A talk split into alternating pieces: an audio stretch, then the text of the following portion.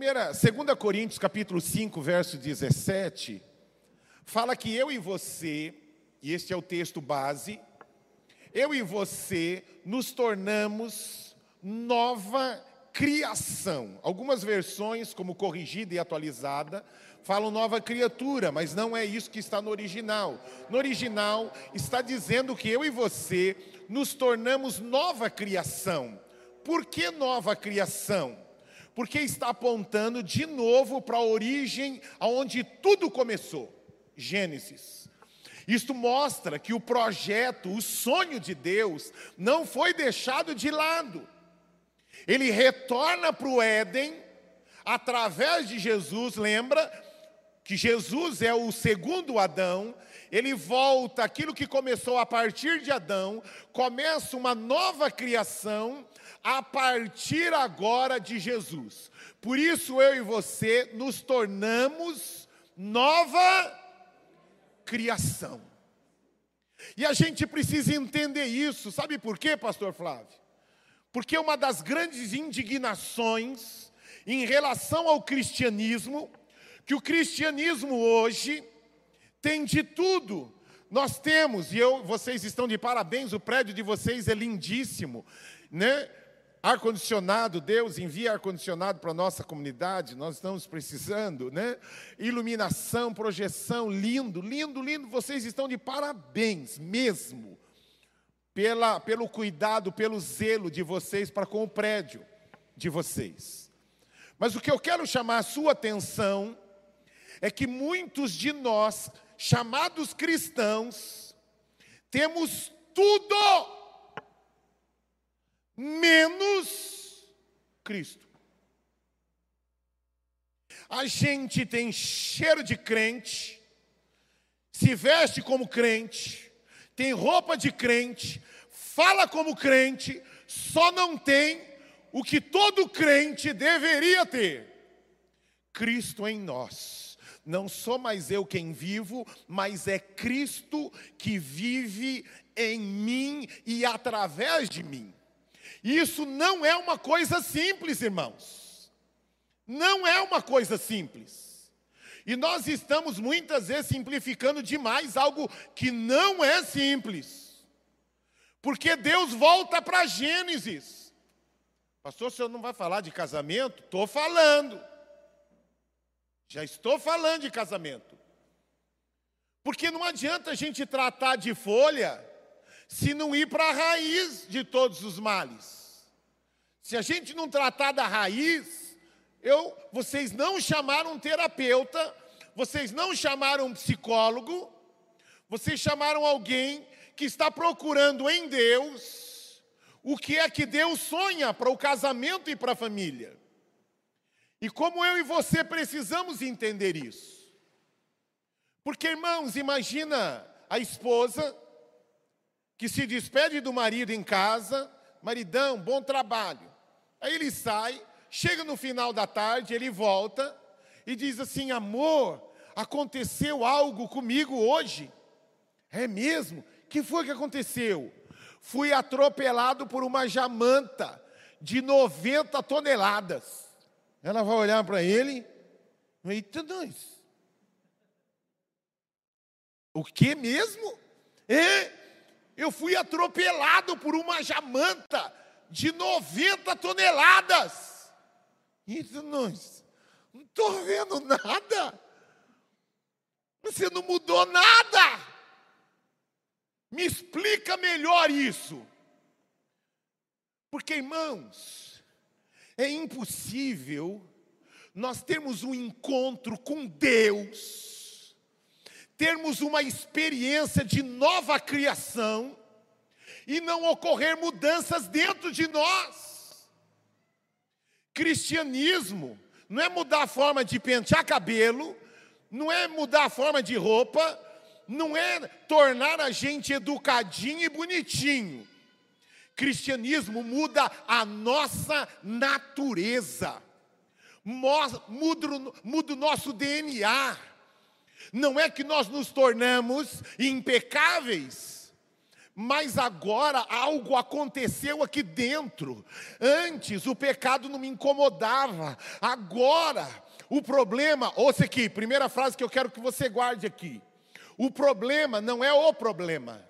O problema se torna problema como eu e você agimos diante do problema. Vou explicar melhor. O problema da raça humana era o pecado. Jesus resolveu isso na cruz. Ele não é mais pecado. Este não é mais problema. Mas o problema se torna problema quando a gente não enxerga o problema como problema. Exemplo: a mulher viu que o marido está assistindo um filme pornográfico, pegou no flagrante. É um problema? É um problema. Agora, como é que vai se tornar problema de verdade? É agora a reação dela. Você é louco, seu tarado, sem vergonha. Ah, eu vou falar, pastor, eu vou falar, eu vou chamar o Bolsonaro, eu vou chamar o Dória. Ei. Agora virou o problema. Eu sou nova criação. Eu creio que não há nada impossível para Deus. Senhor, põe a tua mão no meu marido, põe a tua mão, Senhor, restaura, leva-o a ter uma experiência profunda, real contigo. Sabe por quê? Porque agora tudo vem dele, é por ele e para ele. Não é o meu braço, não é a minha língua.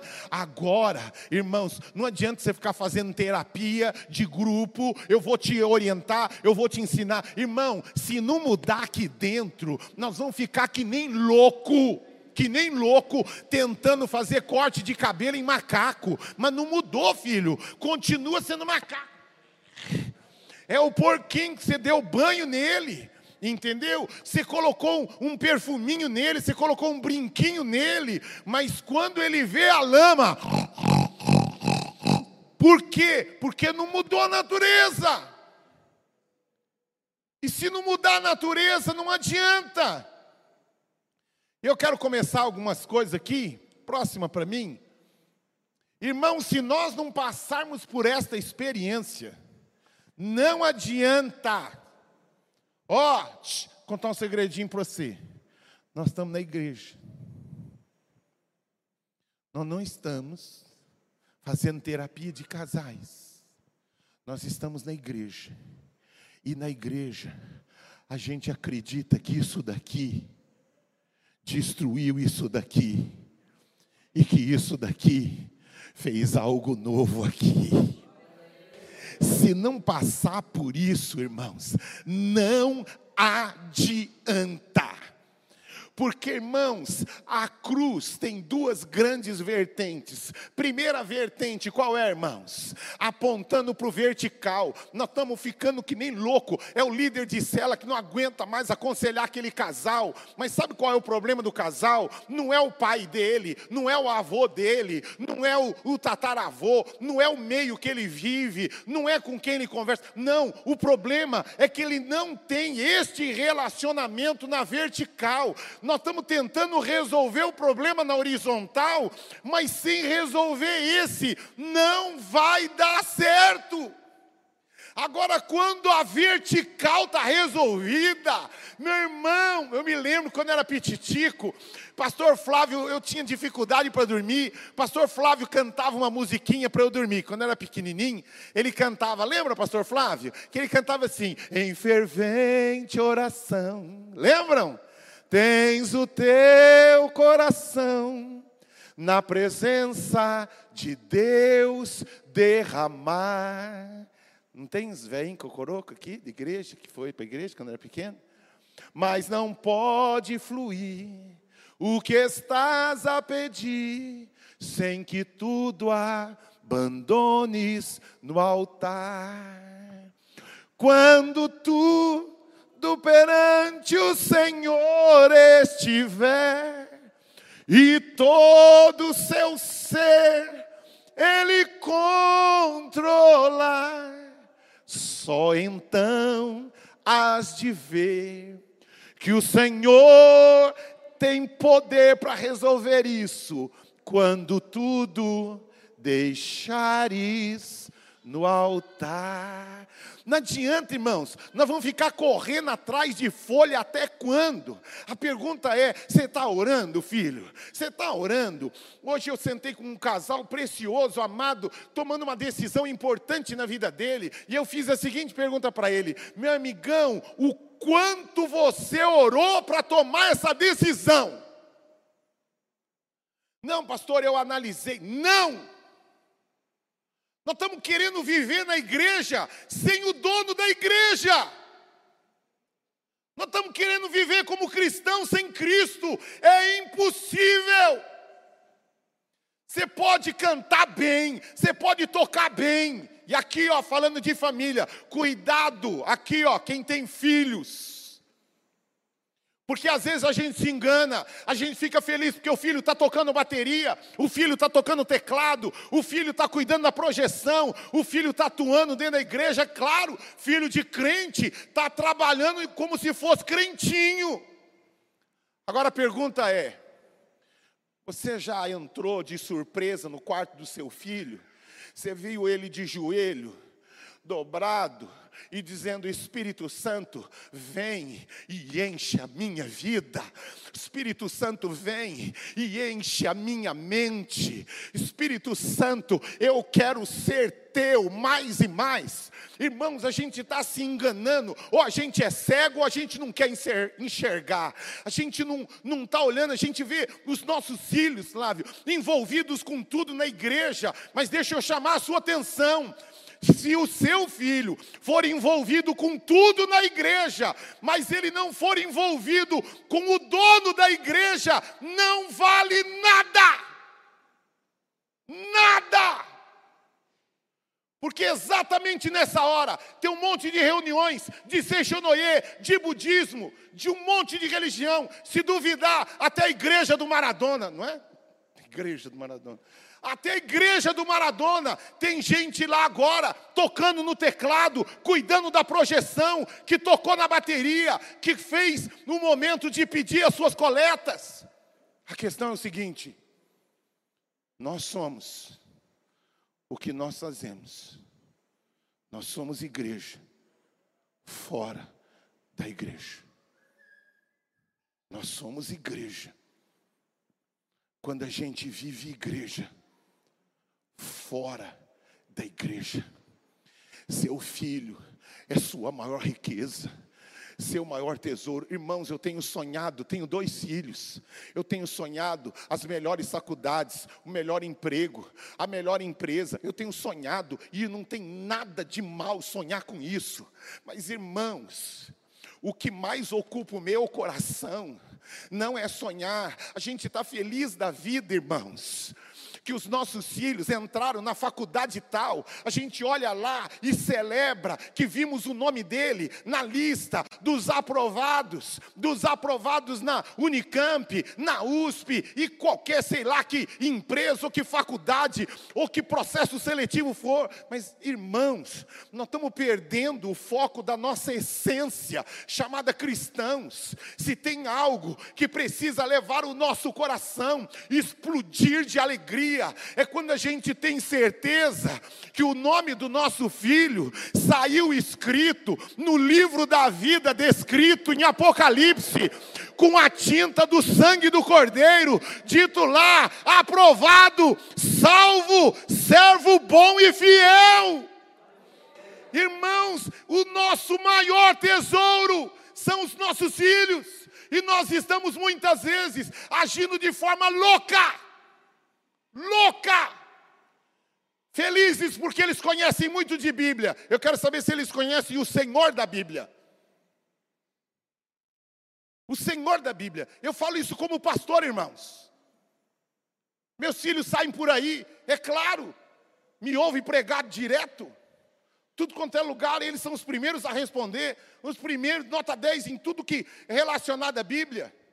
Mas isso não me engana, irmãos. A minha preocupação é o quanto eles têm o Senhor da Bíblia dentro deles.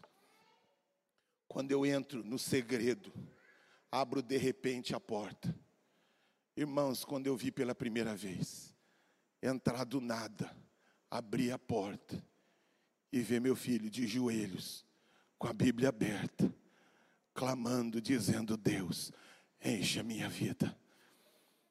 Eu fiz de conta que não vi, fechei a porta e as lágrimas encheram meu coração de alegria, dizendo: Senhor, é tudo isso que eu sonhava para os meus filhos.